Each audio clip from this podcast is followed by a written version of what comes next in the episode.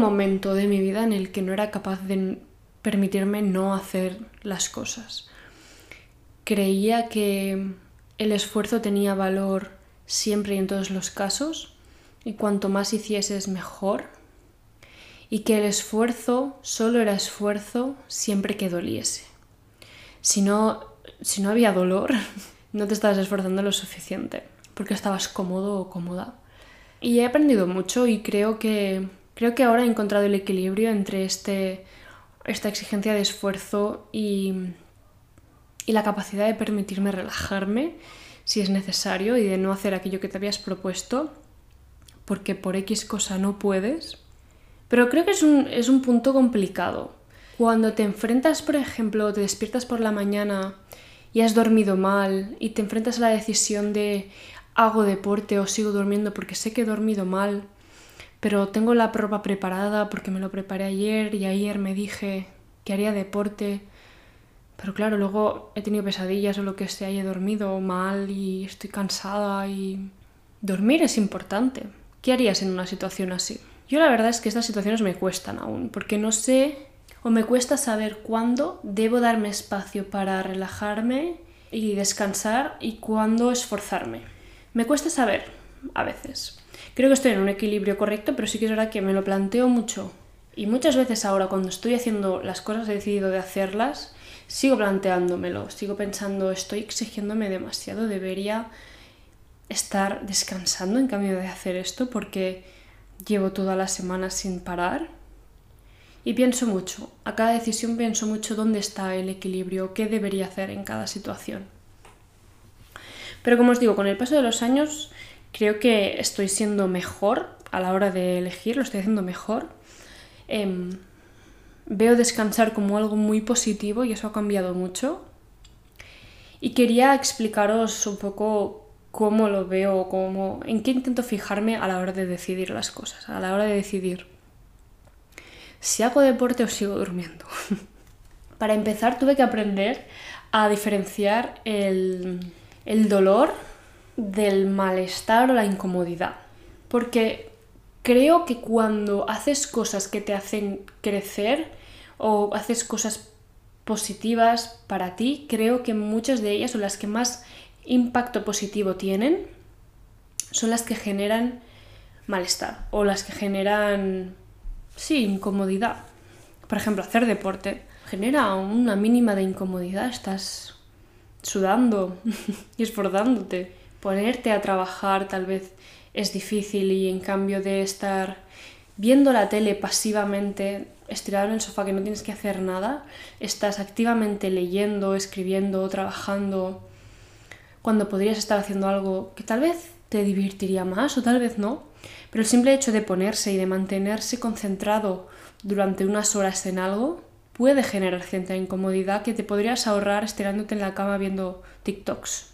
Probar cosas nuevas que te hacen aprender, que te hacen crecer, genera un poco de malestar porque ser un novato es incómodo, es desagradable ir a sitios nuevos incluso a veces a mí me genera un poco de ansiedad no conocer el sitio donde voy, pero al final cuando vas a un sitio diferente tienes experiencias nuevas. Y de nuevo del malestar viene crecimiento. Pero luego está el dolor. Y el dolor es cuando tu cuerpo te dice basta. El dolor es cuando estoy bailando y me caigo, me tuerzo el tobillo y me levanto y sigo bailando y me duele me duele que me voy a morir, pero no soy capaz de parar. Eso está mal y eso es dolor. Y no es un malestar o incomodidad. No me está, no me está haciendo crecer ese dolor, no, para nada.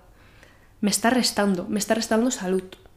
Cuando tienes un bloqueo mental absoluto de tanto estudiar, por ejemplo, pedirte esforzarte y seguir estudiando tal vez no sea lo más sano tampoco. Y tal vez sea el momento de relajarse.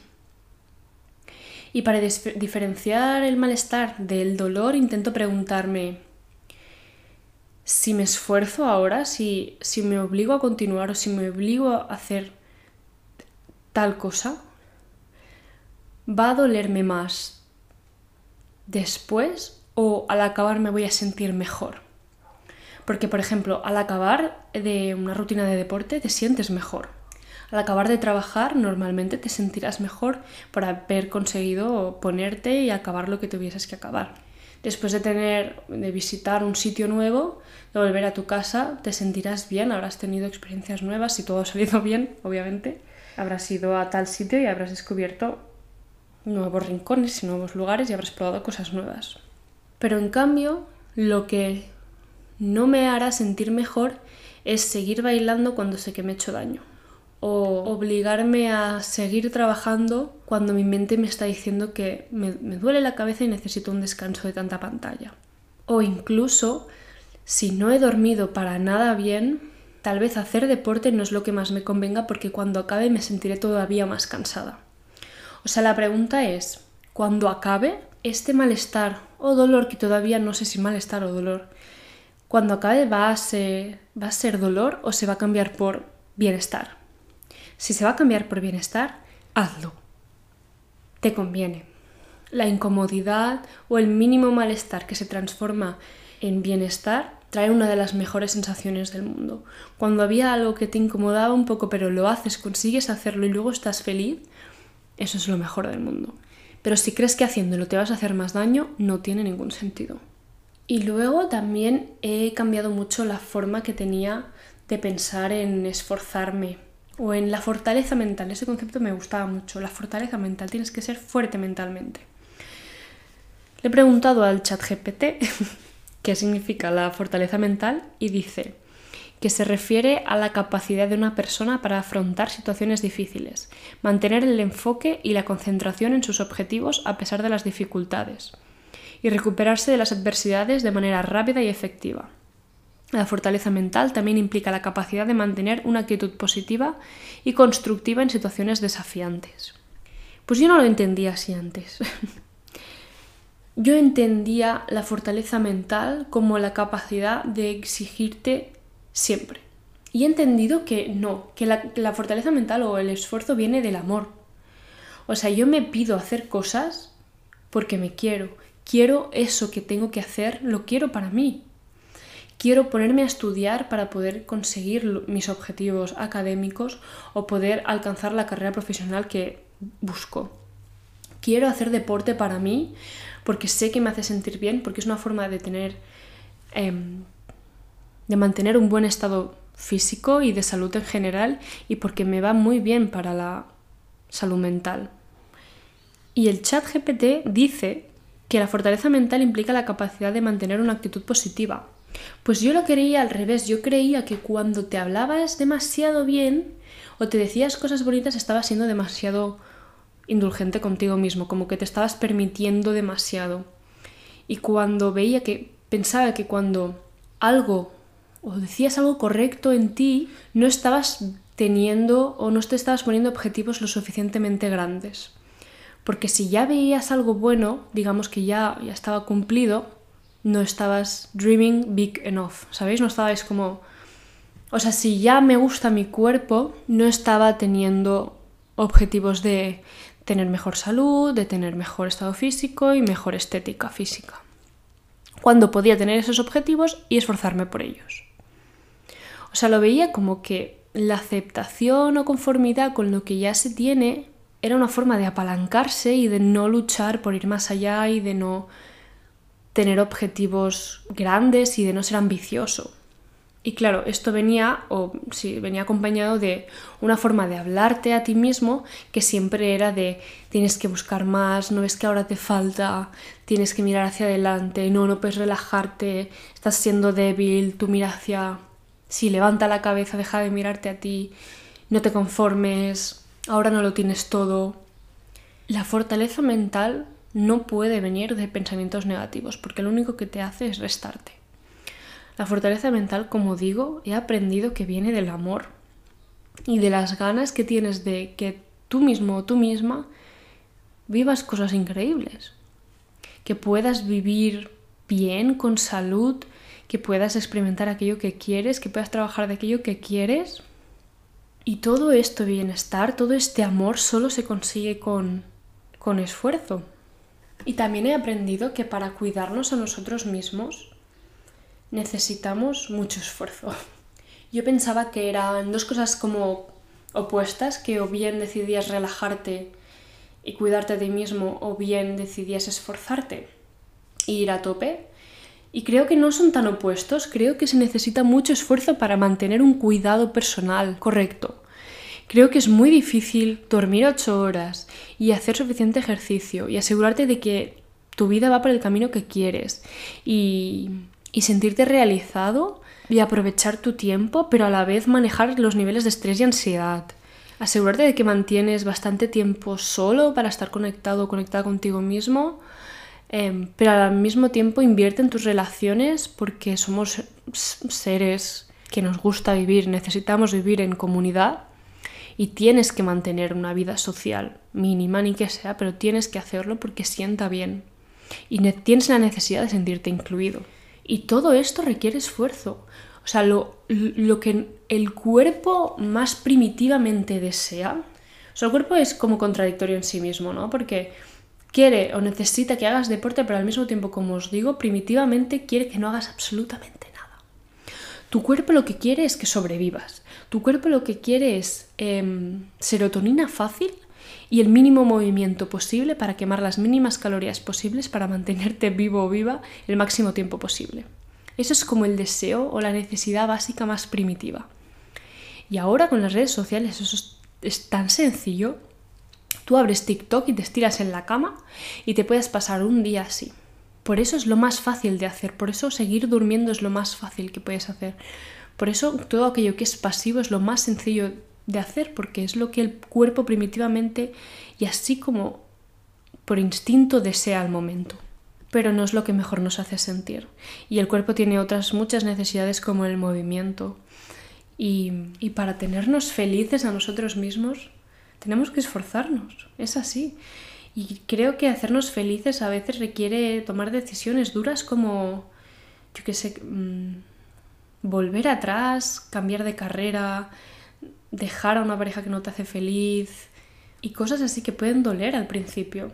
Por eso digo que se requiere esfuerzo para mantenernos felices y sanos y sociables. es mucho esfuerzo. Lo más fácil sería no hacer absolutamente nada.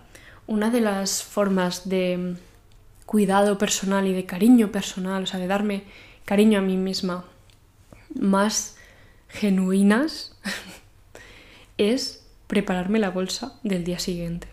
Y diréis, ¿qué? Te lo juro que no hay cosa más bonita en mi mente que hacer un pequeño esfuerzo hoy que me va a costar 10 minutos antes de irme a dormir para regalarme que el día siguiente sea un poco más sencillo. Es facilitarme el día de mañana. Es hacérmelo, sí, un poco más sencillo, un poco menos estresante. No hace falta que hagas esto porque ya lo hago yo por ti hoy.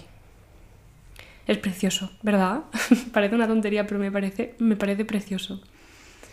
Me siento tan querida cuando me levanto y tengo la bolsa hecha, el desayuno casi preparado porque lo he dejado yo, que sé, la fruta cortada. Em, ya he elegido ropa, tengo la ropa de deporte esperándome en el baño para ponérmela, ya he puesto el peso de las pesas que quiero levantar hoy, ya he elegido el vídeo de deporte que quiero hacer. Me he preparado la botella de agua y está en la nevera fresquita esperándome. Todo esto me levanto como rodeada de cariño, rodeada de, de cosas que ha hecho alguien que me quiere para mí, que soy yo misma. Pero sí, me parece una forma muy bonita de, de cuidarse. Y finalmente también quería mencionaros que tenemos que mantener un nivel de esfuerzo, un nivel de fortaleza mental que queramos para siempre. O sea, si tú me dices, Em, si tú me hubieses preguntado cuando estoy bailando después de haberme hecho daño sin ser capaz de parar y me preguntas, ¿tú querrías esforzarte así el resto de tu vida? Me pondría a llorar y diría, claro que no me estoy muriendo del dolor. ¿Cómo, ¿Cómo voy a tener este dolor el resto de mi vida para siempre? Pero en cambio si me dices, si estoy levantándome a las 7 porque me voy a dormir a las 11, duermo mis buenas 8 horas me levanto y hago deporte, luego me hago un desayuno potente pero sano y me voy a la universidad. Estoy un rato trabajando sola, pero luego veo a los amigos, luego salimos de clase y vamos a tomar algo y luego vuelvo a casa a las 11 y me voy a dormir. He hecho mil cosas, he sido productiva, He hecho deporte, he comido sano, he sociabilizado, he estado en clase, he tomado apuntes, he estado atenta. Me he esforzado y he tenido fortaleza mental para madrugar y para irme a dormir pronto, sin quedarme mirando el teléfono. Y para entre medio, pues como os digo, comer sano y lavarme los dientes y, y hacerme skincare, ducharme. Pero si me preguntases, ¿este esfuerzo lo quieres hacer el resto de tu vida? Te diría sí, por favor. O sea, quiero mantener un nivel de fortaleza mental que me haga ser feliz y que me proporcione cariño y amor. Y otra pregunta que es interesante hacerse es, si una persona te dice, es que he dormido mal y no sé si hacer deporte o seguir durmiendo, ¿qué le dirías? Yo creo que habría gente que daría respuestas distintas y en este caso dependería un poco de la situación, pero seguramente si una persona que tú quieres te dice, me acabo de torcer el tobillo, estoy sintiendo mucho dolor, noto que se me está inflamando, eh, ¿debería seguir bailando? ¿Qué le dirías? es fácil, ¿verdad? Pues para mí no era tan fácil en ese momento, pero pensar en qué le dirías a alguien que quieres, cómo aconsejarías a alguien que quieres, me ayuda a transmitir el amor que tengo por los demás hacia mí misma. Así que sí, la fortaleza mental tiene que salir del amor y su objetivo debe ser generar cariño y amor hacia ti. Debe ser, te propongo o casi te obligo o te, te motivo para hacer esta cosa que ahora a lo mejor te genera un poco de malestar o incomodidad, pero lo hago porque te quiero, porque sé que luego te sentirás bien y que a la larga me lo agradecerás, porque quieres llegar a tal sitio y este es el camino yo voy a acompañarte y te voy a motivar para que des cada paso y llegues a donde quieres llegar. Ese tiene que ser el mensaje y el objetivo de la fortaleza mental y de todo esfuerzo. Y nunca frenarte, generarte dolor, dañar tu salud o decirte que no eres suficiente hoy y que por eso tienes que conseguir tus objetivos. Tenemos que vivir con un nivel de esfuerzo que deseásemos, como os digo, tenerlo siempre. Que esto durase para el resto de nuestra vida. Que ojalá esforzarnos así, poder esforzarnos así siempre. Yo creo que es un equilibrio complicado pero factible de conseguir. Y espero que os haya inspirado el capítulo de hoy. Quería hablar de esto, aunque no sabía exactamente cómo abordarlo y todavía no he pensado el título del capítulo. Normalmente cuando me pongo a grabar ya sé cómo lo voy a enfocar y el, y el título sobre todo, pero esta vez no tengo ni idea. Así que espero que el título esté bien y me despido ya. Nos escuchamos mañana. Hasta pronto.